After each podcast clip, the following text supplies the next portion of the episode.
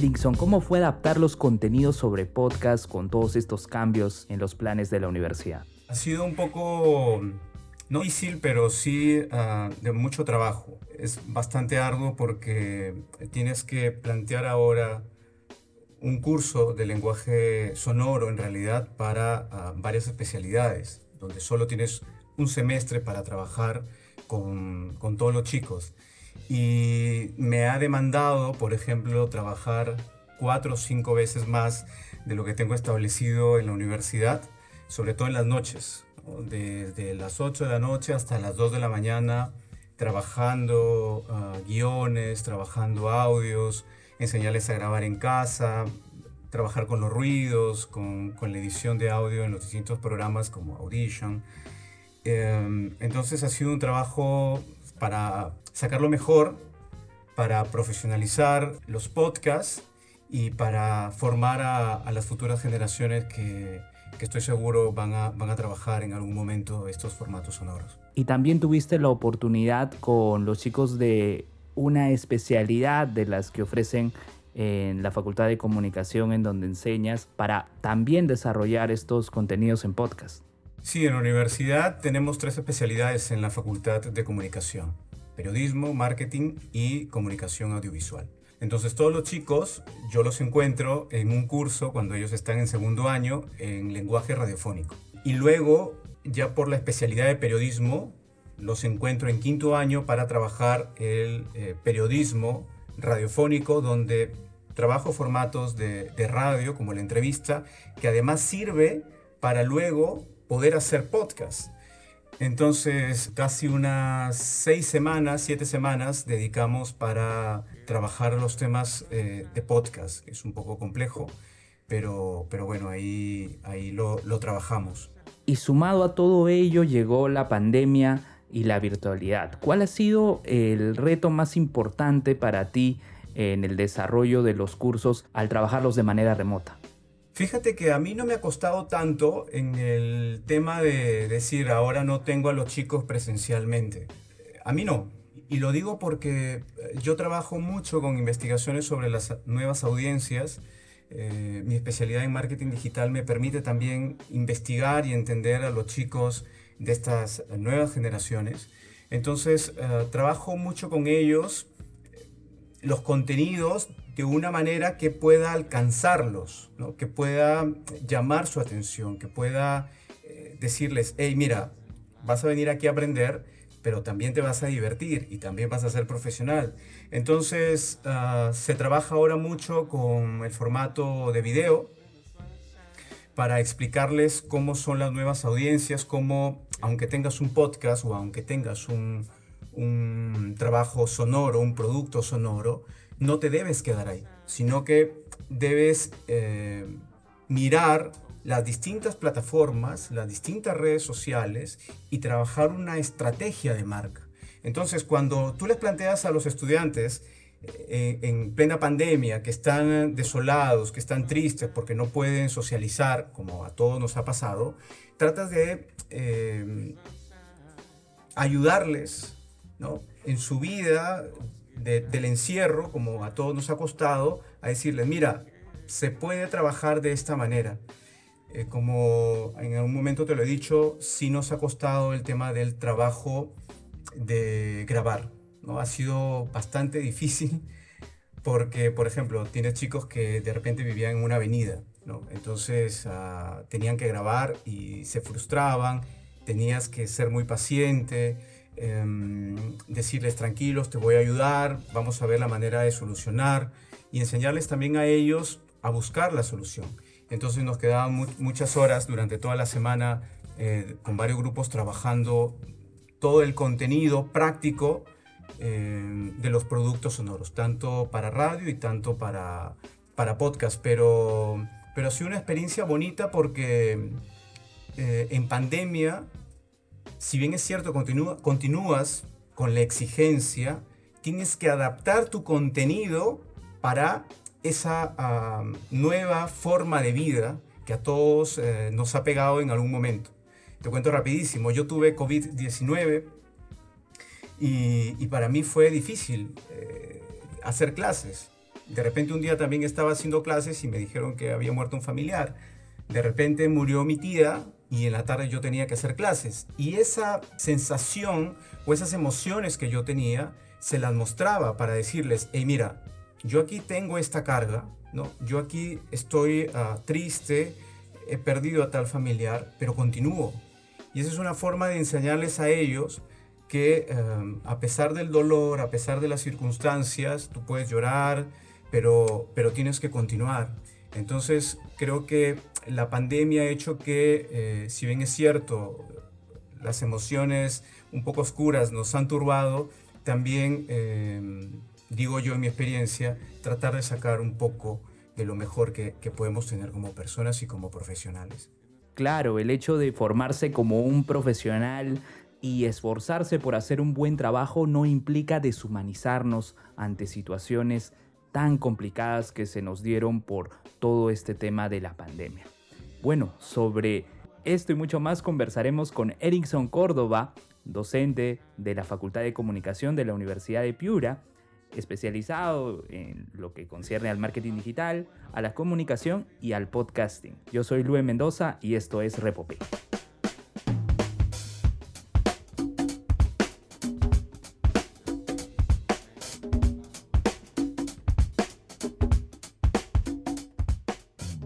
Hola a todos, bienvenidos a un nuevo episodio de Repopé. Soy Luis Mendoza en Twitter, Luis Enrique Mendoza, y en esta ocasión conversaré nuevamente con Erickson Córdoba. A él ya lo tuvimos en Repopé hace un tiempo, antes de la pandemia, conversando un poco sobre el podcasting en Piura, específicamente en la universidad de esa región donde él enseña y está formando a los futuros comunicadores. Ya lo escuchamos también al inicio de este episodio podcast. Erinson, bienvenido nuevamente y gracias por estar aquí en Repopé. Sí, Luis Enrique, gracias. Bien, también agradecer a Joseph Landman, quien nos apoya con la grabación y edición del episodio, también a Jonathan Bernal de JB Design por el arte que acompaña al episodio podcast.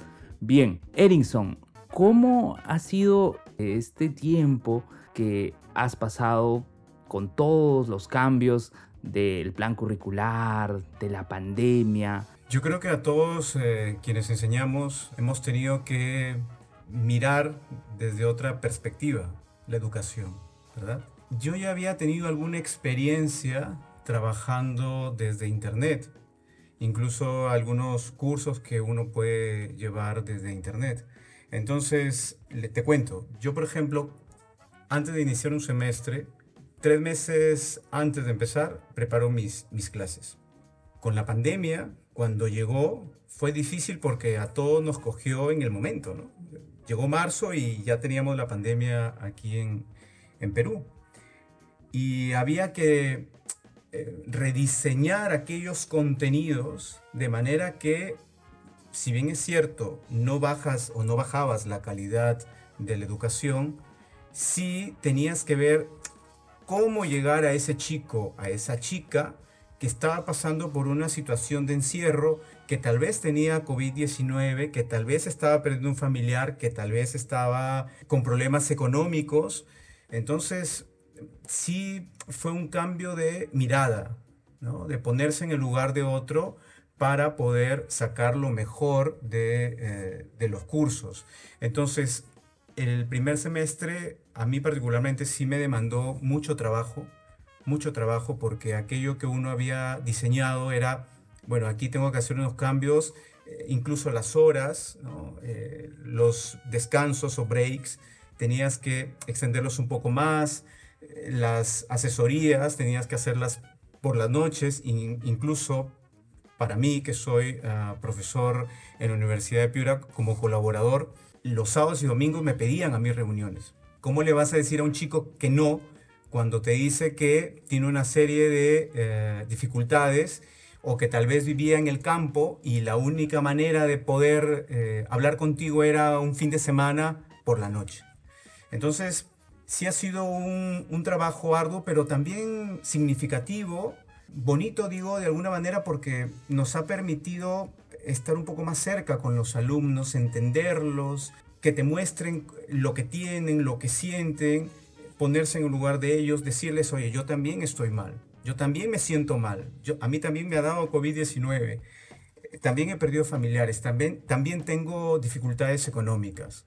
Entonces, creo que eso, de alguna manera, nos ha hecho mejores. Claro, y aunque parezca paradójico, el hecho de que estemos distanciados físicamente nos acerca como personas. Ya lo habías comentado en un inicio, ¿no? Estos casos de los mismos estudiantes, los familiares enfermos o lamentablemente fallecidos a causa de la pandemia, no nos da ser ajenos a, ese tipo de situaciones. Nosotros debemos preocuparnos bastante por ello. Y no solo era el cambio por la pandemia, Erickson, sino también eh, el cambio del plan curricular.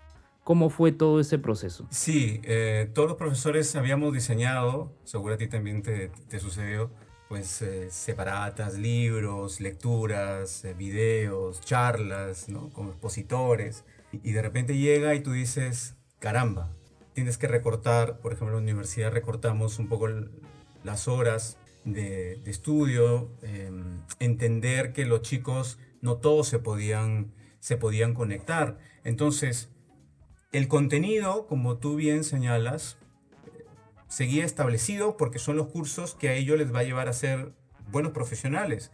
Pero sí era el asunto de poder explicar en pocos minutos y de manera práctica aquello que tú le estabas poniendo en la teoría.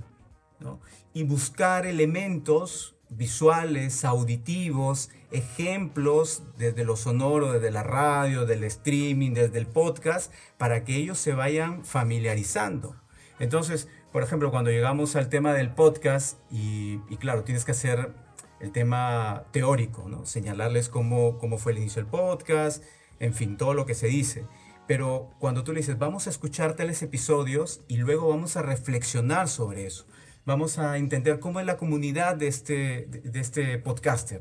Y entonces eso a ellos les permitía trabajar lo práctico, que es lo que yo pretendía, no tanto llenarlos de, teoría, sino es esa teoría, vamos a hacerla eh, simpática de manera que lo más importante, lo fundamental, eh, lo visualicemos en, o en este caso lo escuchemos, en lo práctico. Entonces sí, sí, ha sido un tema de adecuar sin bajar la calidad. Claro, recuerdo de la entrevista pasada que tenías como referente a Tito Ballesteros.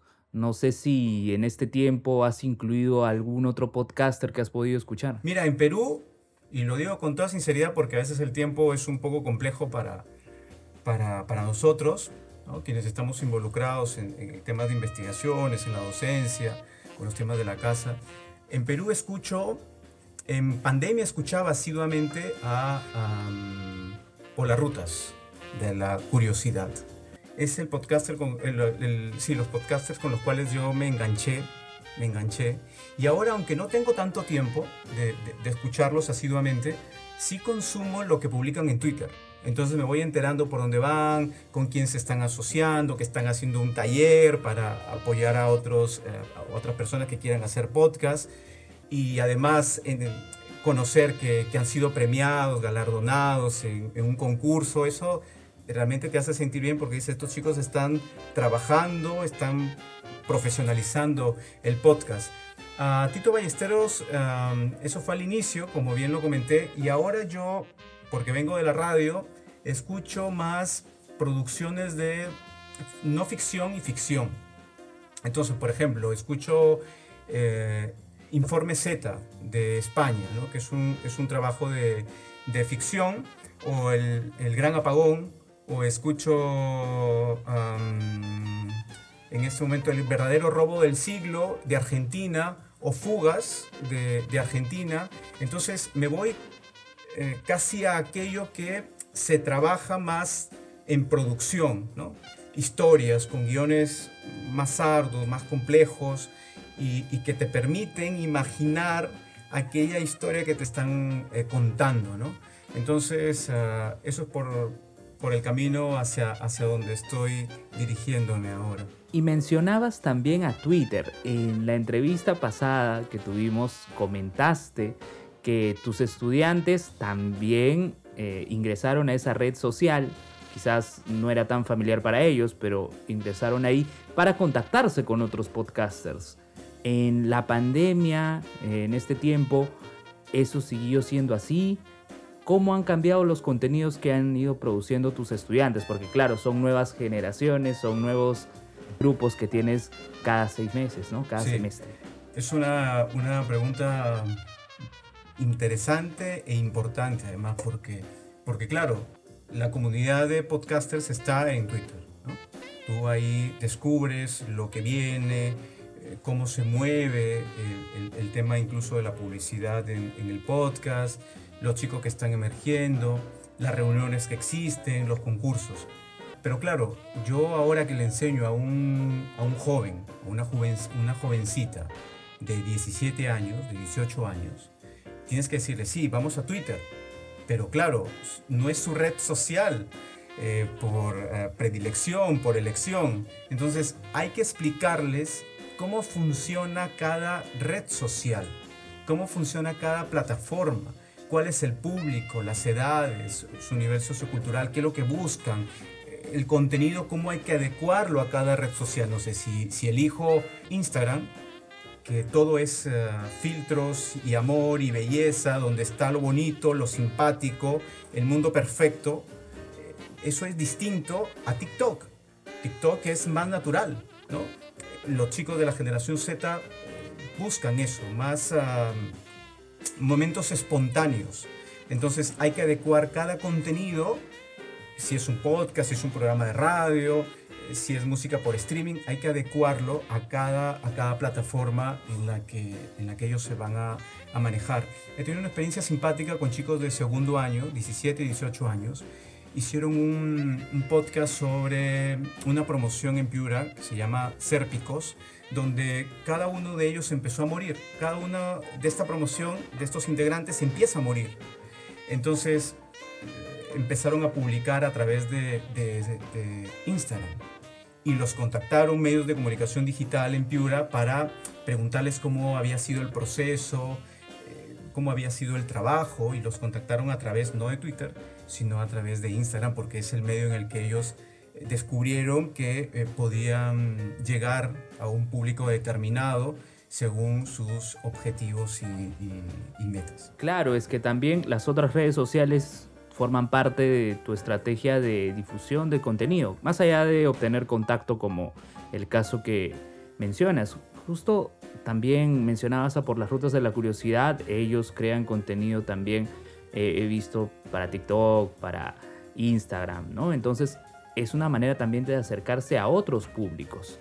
¿Cuáles han sido los temas que han tratado, además de este que mencionas en los episodios que desarrollaron tus estudiantes en estos últimos tiempos? A ver, con los chicos de segundo año, donde tengo a chicos de las tres especialidades de periodismo, de marketing digital y de comunicación audiovisual, yo lo que intento es que ellos eh, elijan el tema, o varios temas, en realidad, unos tres temas, que me den las razones, y de, ese, eh, de esos tres temas hacemos una reunión y los oriento.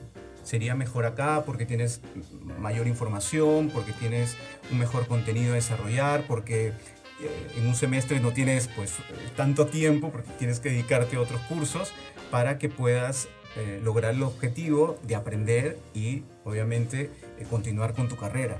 Entonces, la mayoría de ellos ha optado por em, podcast de ficción, de ficción y podcast de no ficción, ¿no? Es decir, historias, historias reales, casos sobre como te dije, la muerte de los policías, o casos sobre un acosador, o sobre un, el taxista fantasma, estas historias que siempre cuentan eh, los señores que trabajan ¿no? Eh, de manera nocturna en las carreteras. Y ah, también me ha pasado lo bien significativo porque he tenido podcast transmitido a través de Twitch. ¿Y por qué pasa esto? Porque les empecé a explicar acerca de llegar a ese público y uno de ellos dijo, profesor, vamos a hacer a través de Twitch. Hicieron un, podcast en vivo o un episodio en vivo eh, a través de, Twitch. Y otros optaron por TikTok, experimentando, porque yo siempre considero que esto es una prueba y error. Lo que ahora se llama podcast no sabemos tal vez cómo se va a llamar en un futuro. La misma radio que antes no se imaginaba a través de internet, pues ahora eh, se transmite también a través de las redes sociales. Entonces era una manera de decir, vamos a experimentar. Y, hay un trabajo de producción, trabajaron, eh, por ejemplo, para TikTok, adornaron el escenario en el que ellos iban a estar, eh, la producción. Entonces me pareció algo significativo y, y además valioso de parte de ellos entender que aunque estés en una red social, no es solamente hablar por hablar, que es algo de lo que ya hemos hablado algunas veces sobre profesionalizar el podcasting. No es solamente me pongo a hablar, pongo mi cámara o enciendo el micro y hablo eh, sobre lo que a mí me parece, sino brindar no, solo, no solamente información, sino conocimiento. Y es un poco lo que me ha, me ha sucedido en esta última etapa. Claro, y el uso de Twitch ha crecido bastante en estos últimos tiempos por la presencia de streamers como Ibai Llanos, como Auronplay. Y al final lo que se realiza en ese stream o en esa transmisión en vivo puede ser el insumo para la realización del, del podcast, ¿no? Y la difusión también de algunos fragmentos por medio de TikTok. Todo eso ayuda y son herramientas que deben conocer nuestros estudiantes, pero tal como mencionas, no se trata simplemente de utilizarlos, sino qué es lo que transmites ahí, ¿no? ¿Qué es lo que nos vas a ofrecer? Bueno, Ellingson, ¿cómo ha crecido la comunidad de podcasters en Piura? Justo también con relación al premio de Por las Rutas de la Curiosidad, en este certamen a propósito de Entel, fue premiado un podcast de Piura, Generación Orgullo. ¿Qué nos puedes decir sobre el crecimiento de la comunidad podcastera de tu región? Fíjate, creo que eh, eh, antes de la pandemia estuvimos conversando y todavía en Piura se desconocía el tema del, podcasting. Y, justamente quienes están haciendo podcasting son mis exalumnos, ¿no? Uno de ellos, de Generación Orgullo, ha sido un exalumno, además con quien he tenido algunas conversaciones respecto a, los episodios, con los chicos, con, con quienes trabajan. Y, también hay otros um, estudiantes que lo están haciendo por hobby, es decir, por, porque les gusta, porque sacan tiempo, eh, se dan un espacio para conversar o hablar de un tema que a ellos les interesa. Entonces, el podcasting sí está mejorando en Piura, pero hay también una peculiaridad. Por ejemplo, hace unos cuatro o cinco meses atrás, me contactaron varios chicos, unos cuatro o cinco chicos, y cada uno de ellos quería hacer podcasting. Les expliqué un poco cómo eran de otras universidades. Y claro, hacen el primer episodio y se contentan, les, están felices, hacen un segundo episodio, realizan un segundo episodio y ahí se quedan. Que, es, que es algo que también, eh, seguro en las investigaciones eh, que, que, nos muestran, la mayoría de, de, podcasts se queda en, un segundo episodio y no, y no continúan, ¿no?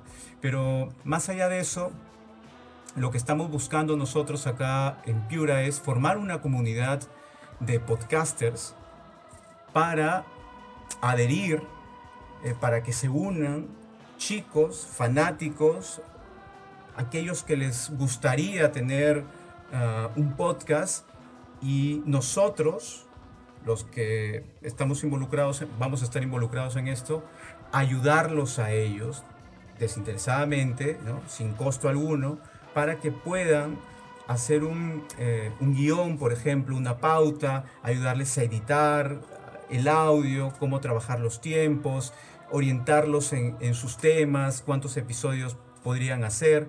Entonces eso es algo a lo que estamos apuntando con Alex Núñez he tenido una conversación de Generación Orgullo para mirar este tema y poder yo desde la mm, docencia apoyarlos a ellos y, poder eh, hacer crecer el podcasting en, en Piura. Claro, se trata de eso, de cooperar, de apoyarse entre todos los podcasters y lo que mencionaste en un inicio es algo que pasa, creo, en todo el mundo, ¿no? Empieza uno con su proyecto, episodio 1, episodio 2, episodio 3 y ahí se quedan. El reto es sostenerse en el tiempo. Por eso tenemos podcasts como Wilson Podcast, como el Stream Actual Cable, que ya están cerca, bueno, Wilson ya pasó la década, ¿no? El Stream Actual Cable está cerca de pasar la década, 10 años haciendo podcast aquí en el Perú, lo cual eh, nos refleja ese esfuerzo que, que se tiene. Mencionabas que lo están haciendo por hobby, pero en contraste con la entrevista pasada que tuvimos, decías que, bueno, los chicos hacían su proyecto, hacían su trabajo y después venían otras responsabilidades y dejaban el podcast ahí. Pero el hecho de que lo continúen, así sea como una suerte de afición, es importante, que lo sigan haciendo, que sigan produciendo. Eso es algo valioso y que debe seguir. Erinson, ¿qué proyección le das al podcasting en estos tiempos? Hablábamos en la entrevista pasada de Spotify, creo que hemos visto cómo ha crecido la popularidad del podcast antes era un término no tan popular. Ahora medios de comunicación, figuras mediáticas, tanto de lo que es medios tradicionales como del internet, están apostando por el podcast. Wow, ¿por dónde empiezo, no? Hay algunas particularidades que yo vengo encontrando en, en el podcasting, ¿no? Por ejemplo, cuando consumo TikTok y encuentro un fragmento de un podcast, ¿no? Que yo no lo tenía mapeado, desconocido, digamos, hablando sobre eh, psicología o hablando sobre relaciones tóxicas o sobre depresión o sobre fútbol. Y cuando te diriges a escucharlos, realmente te deja mucho que desear. Es decir, yo estoy de acuerdo con que un chico haga podcast. ¿Quiere hacer podcast? Ok, hazlo. ¿Te vas a equivocar? Por supuesto que te vas a equivocar porque es un proceso de aprendizaje. Pero, pero cuando tú escuchas algunos uh, podcasts donde el primer episodio dicen mentiras y escuchas el segundo y siguen con las mentiras y el tercero siguen con las mentiras o no hay un trabajo de por medio, dices, claro, o sea, tú valoras que, que hagan podcast, pero, pero ¿a qué precio? Porque el consumidor, aquel oyente, aquellos podcasteros que escuchan ese contenido, creen en esas en esas mentiras. ¿no? Ha crecido definitivamente eh, el podcasting y, ya no solamente es como en el inicio que eh, era, bueno, es casi como una afición de aquellos eh, tipos que pues tienen tiempo para tal vez hacer un contenido, ¿no? Ahora las marcas lo han entendido perfectamente. Por ejemplo, el periódico El Guardián tiene una investigación, que esto es muy interesante, tiene una investigación independiente donde ha descubierto que la publicidad en podcast tiene casi el 67 o 68% de rendimiento, por encima de la televisión que tiene algo de 37 o 38 y la radio que también está en esos, eh, eh, en esos porcentajes. Entonces, las marcas se han dado cuenta que es importante que es una, una, nueva forma de llegar a estas nuevas audiencias, a estos públicos con temas interesantes. Pero aquí surge otra pregunta. Por ejemplo, el Banco X tiene su podcast, ¿no? Hablando de finanzas. ¿Realmente lo escuchan? ¿Realmente lo escuchan? ¿Cuánto los escuchan? Por ejemplo, los ministerios. Los ministerios que cuando se inició la pandemia empezaron ellos a hacer eh, podcasting, ¿no? Sus episodios. Y tenían un poco de confusión porque al, primer episodio le ponían, eh, le colocaban, escribían programa de radio online. Entonces tú decías, bueno, sí, genial que lo hagan, ¿no? Pero como que todavía no hay una, hay una confusión en los términos. Y tú te preguntas, ¿realmente lo escuchará la gente? ¿Lo escuchará? ¿O realmente solo escuchan aquellos que lo producen o aquellos que trabajan en el medio? ¿No sería mejor un podcast de comunicación interna? Entonces, sí, hay que hacerlo, pero no porque esté de moda, no porque todo el mundo lo use, no porque todos hablen del podcasting, hay que hacerlo, sino hay que mirar si realmente cumple con tus objetivos estratégicos de la empresa, de la institución, de la organización, de la emisora. ¿Ok? Entonces, Em, yo sí tengo mucha, em, o veo mejor dicho con, em, con alegría, el desarrollo del podcasting en el Perú. hay muchos temas todavía por trabajar sobre la profesionalización, ¿no? ayudar a los chicos, no sé de qué manera podemos hacer ahí algo para que eh, los chicos puedan tener una guía y puedan, los que recién se están iniciando, hacer un trabajo mejor y, además, como tú dijiste, no quedarse en dos o tres episodios ¿Por qué? Porque dicen, bueno, esto no me da dinero, entonces me voy, ¿no? Es una pérdida de tiempo y me voy. Yo creo que, que lo que hoy es podcasting, tal vez en un futuro no lo sea.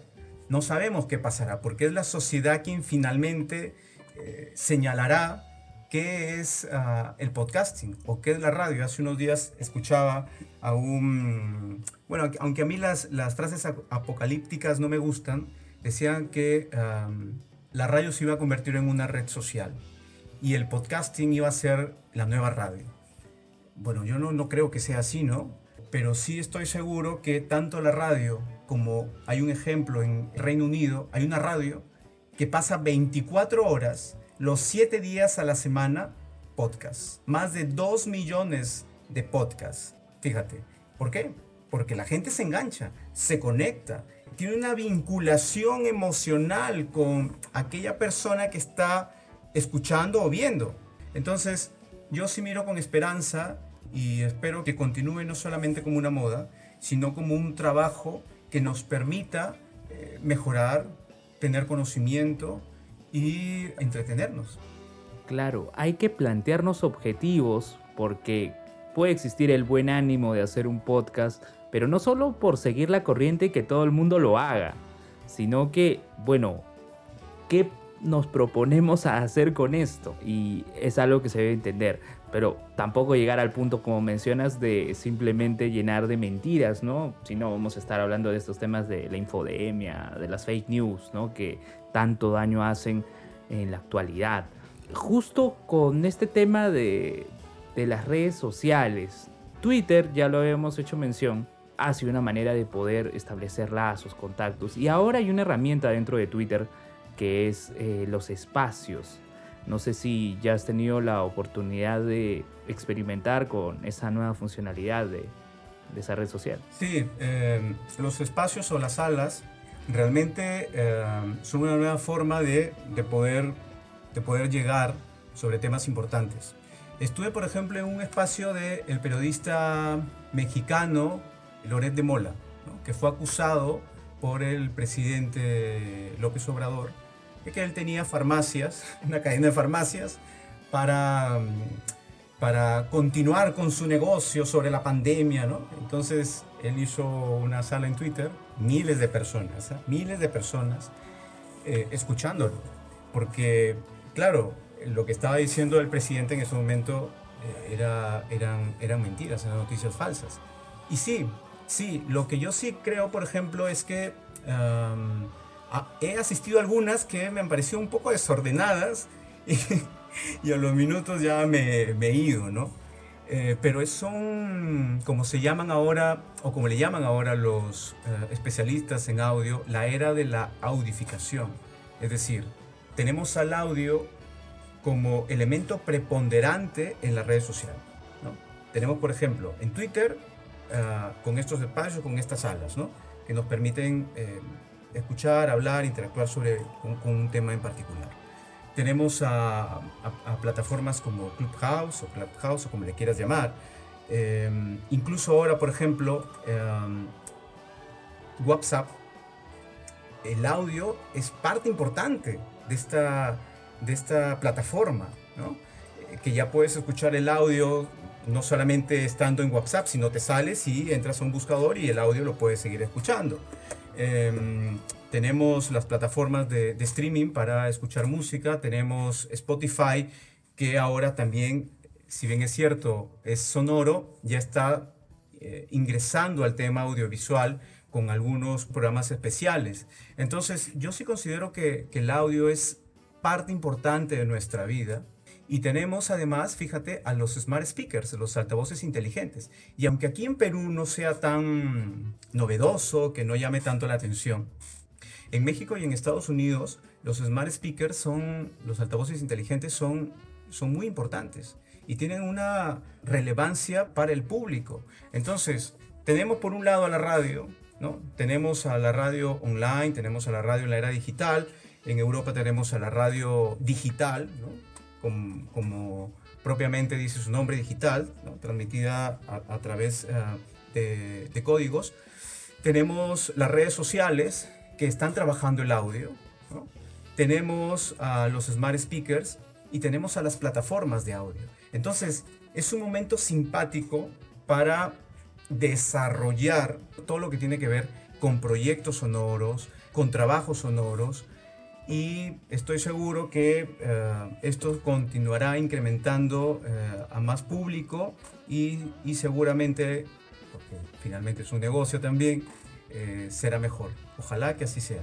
Claro, y es la evolución de los medios, no tanto como mencionabas, no por ti, sino por lo que habías escuchado de un escenario apocalíptico para eh, el fin de, la radio o el fin del podcast. Al fin y al cabo es la evolución.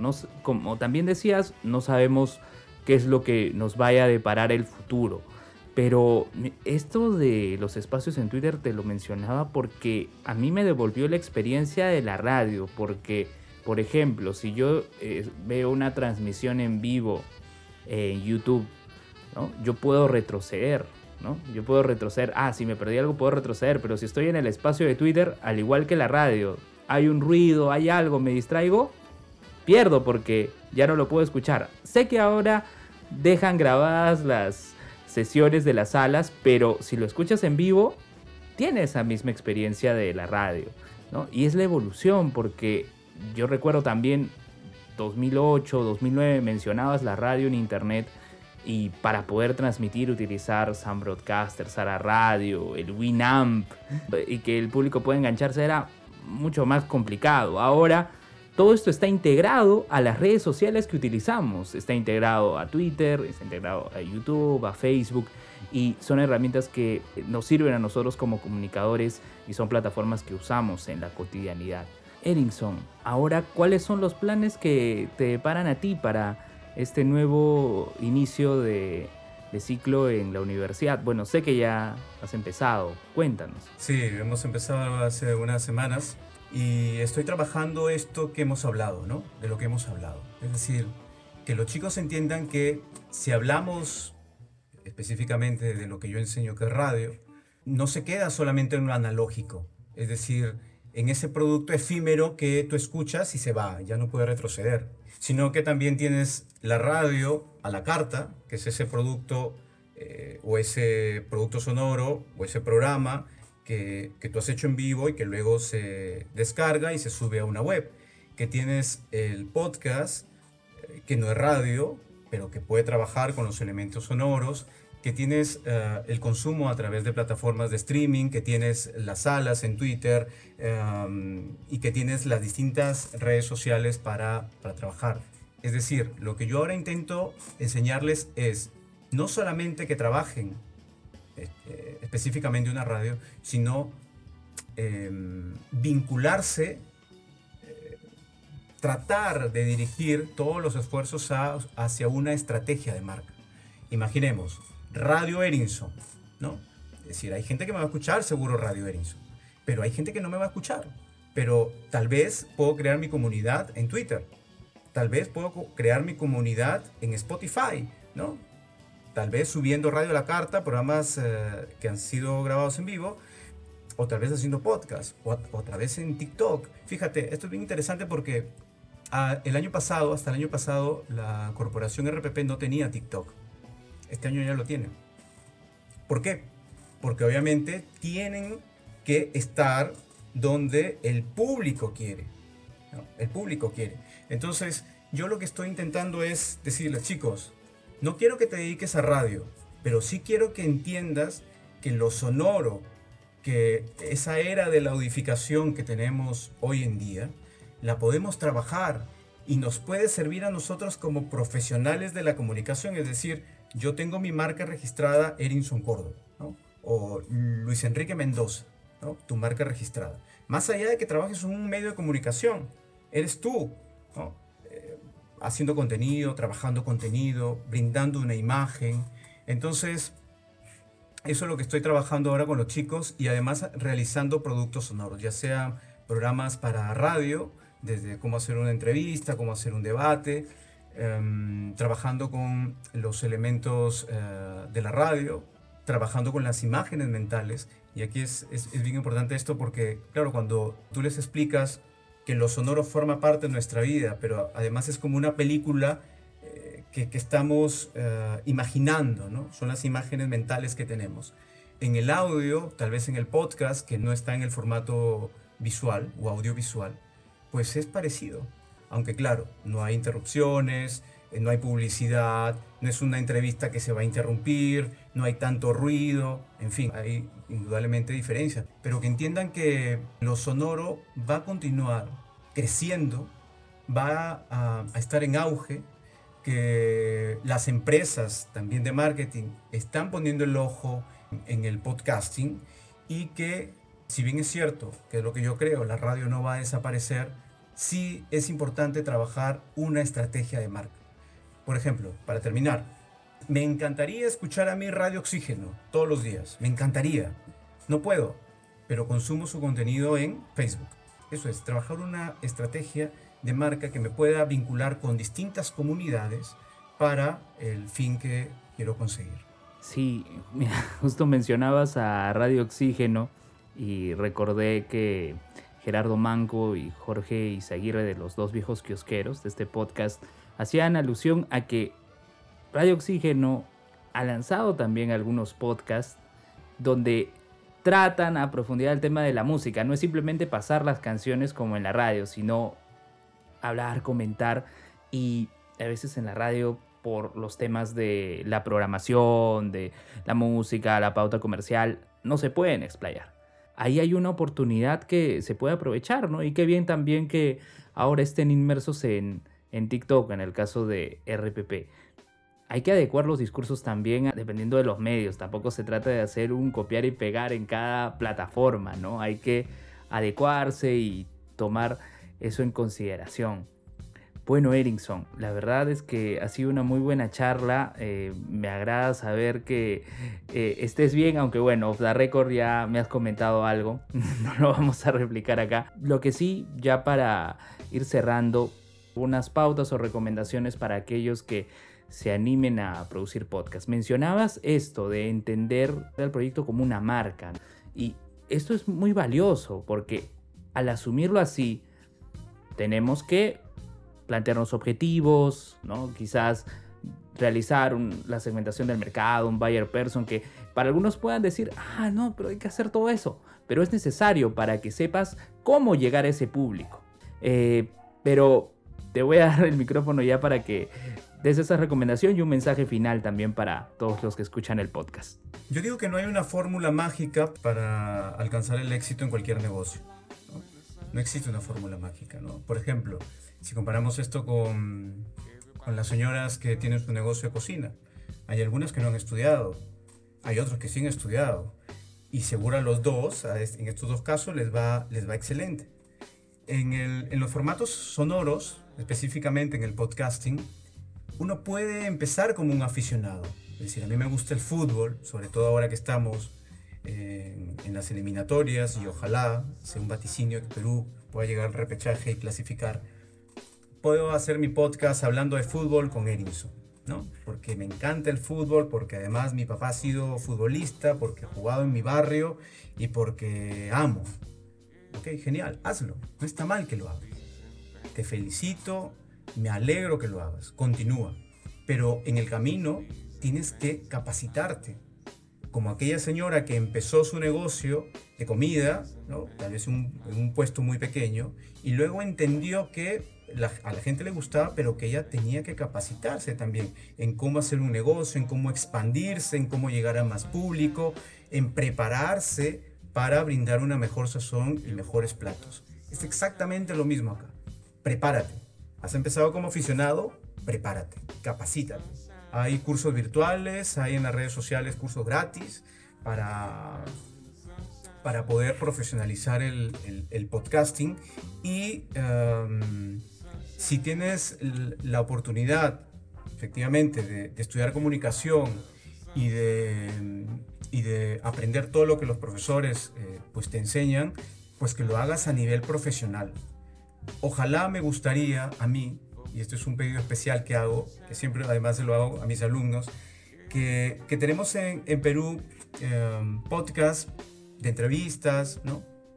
Me parecen fabulosas como de la Ruta de la Curiosidad, que además los felicito desde aquí a los chicos, pero sí me gustaría encontrar producciones tal vez de ficción, como el Informe Z de España, o no sé, en este momento se me, se me va, ¿no? O el caso 63 o algo así, ¿no? Pero ojalá, ojalá en el futuro podamos tener a chicos trabajando estos formatos sonoros de ficción. Y, mis palabras finales sería que um, tanto la radio como el podcast van a continuar en este complemento. Es decir, se complementan, se ayudan, llegas a más audiencias. Um, no es que una vaya a matar a la otra, sino que las dos se necesitan, es lo que yo creo, y que tanto en la radio como en los nuevos formatos sonoros, como en el podcasting, la voz crea un vínculo emocional con las inflexiones tonales, con el, con el énfasis, con el ritmo, con el tono, con el timbre. Hay un bienestar emocional que tu voz, a ti que quieres hacer un podcasting o estás realizándolo, tu voz está vinculada emocionalmente a aquel que te, que te escucha. Y tienes una responsabilidad detrás de ese trabajo que tú estás realizando. Porque aquel que te escucha cree en tu palabra. Eres confiable, eres creíble, te valoran. Esa es tu responsabilidad. Así que ojalá continuemos con el auge eh, de los formatos sonoros y que el podcasting continúe tal vez, como alguna vez también lo señalé creo en el episodio anterior, allá en la luna o en algún planeta, le llamaremos de alguna otra manera, pero continuaremos trabajando en podcast. Claro, así cerraste la entrevista pasada, ¿no? Grabando en el espacio. Bueno, seguirá siendo un, un, reto creo que para todos, así como el desarrollar contenidos de ficción y seguir aprendiendo, ¿no? Uno puede empezar empíricamente, pero se va profesionalizando, se va especializando con el pasar del tiempo. Erickson, ¿cómo te pueden seguir en las redes sociales si quieren contactarse contigo, si quieren conocer un poco más de, del podcasting y cómo está yendo todo por allá en Piura. Cuéntanos. Sí, me pueden encontrar en todas las redes sociales, en casi todas, mejor dicho. Estoy en Twitter como Erinson Córdoba, Erinson con N C de casa S, Erinson Córdoba. En Instagram también, en Facebook y yo dispuesto, en TikTok también estoy, para que eh, si tienen alguna consulta en la cual yo pueda ayudarles desinteresadamente, aquí no es un pulicherry o, o para decir, yo estoy vendiendo este curso, no. Yo con todo gusto siempre estoy dispuesto a, ayudar en lo que pueda a, a, todo aquel emprendedor, chico, chica, señora, señor, que quiera trabajar un formato sonoro. Aquí estoy y ustedes me puedan, me puedan seguir. Así que bueno, desde Piura les envío un caluroso, muy caluroso saludo. Aún estamos aunque ha bajado el calor, todavía tenemos días bastante calurosos y que ah, pues nos podamos tal vez encontrar en algún momento, Luis Enrique, en un taller, haciendo tal vez una asociación ¿no? con todos aquellos que, que disfrutan del contenido sonoro y del podcasting. Sí, esperemos encontrarnos próximamente, Erickson. Eso queda pendiente. Muchas gracias por acompañarnos en este episodio y gracias a ustedes también por llegar hasta esta parte del podcast. Gracias a Joseph Landman por la edición y grabación y a Jonathan Bernal de JB Design por el arte que acompaña el episodio podcast. Bueno, conmigo será hasta otra oportunidad. Yo soy Luen Mendoza. Hasta la próxima. Chao.